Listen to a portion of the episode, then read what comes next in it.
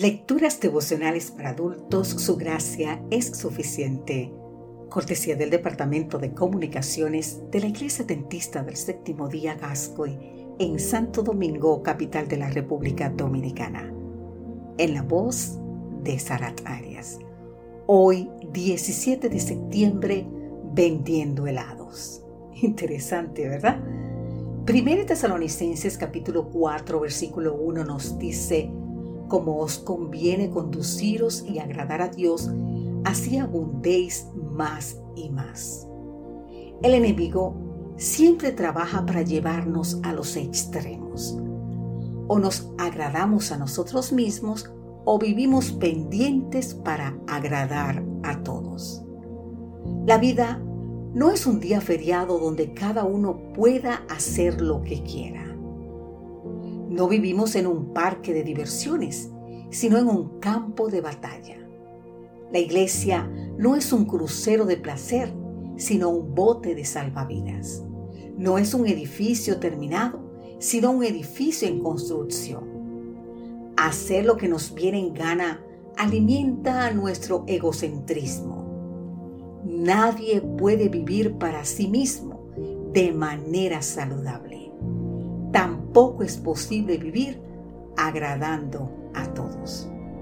Si eso es lo que hacemos, seguro estaríamos pisando principios que a la postre nos dañan. Stevie Jobs solía decir, si queremos dejar a todos contentos, entonces hay que dedicarse a vender helados. Si queremos agradar a todos, vamos a integrar en nosotros las incoherencias de la sociedad. Pablo fue muy definido, tenía una prioridad y ¿sabes cuál? Agradar a Dios. Esto concede estabilidad y seguridad en el individuo. Agradar a Dios debe ser nuestro propósito, responsabilidad y alegría. Agradar es más que obedecer incluye la manera y la motivación con que lo hago. El agradar a Dios no puede ser algo ocasional, momentáneo o estacional. Debe ser, ¿sabes qué? Permanente. ¿Y cómo sabemos lo que le agrada? Preguntándoselo a Él a través de su palabra. Esto nos compromete a obedecer a Dios. Desde luego, en una sociedad sin valores, la obediencia resulta muy En 1 Tesalonicenses capítulo 4, versículo 4, usa un ejemplo relativo al matrimonio y la pureza diciendo que cada uno de ustedes sepa vivir con su mujer santa y decorosamente, en vez de cultivar una pasión desordenada. Toda intimidad sexual fuera del matrimonio heterosexual monogámico distorsiona el plan de Dios.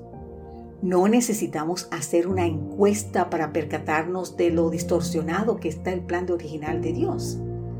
No se puede complacer realmente al otro sino en base al amor. Un cónyuge que ama procura siempre hacer lo que agrada a su pareja. Si se ama, nada parece cargoso si no se ama. No piense en agradar, sino tan solo en agradarse. Y hasta lo más placentero deviene rutina y hastío. Querido amigo, querida amiga, honremos a Dios en nuestro cuerpo, así como en el cuerpo espiritual que es la iglesia. Que Dios hoy te bendiga en gran manera. Amén.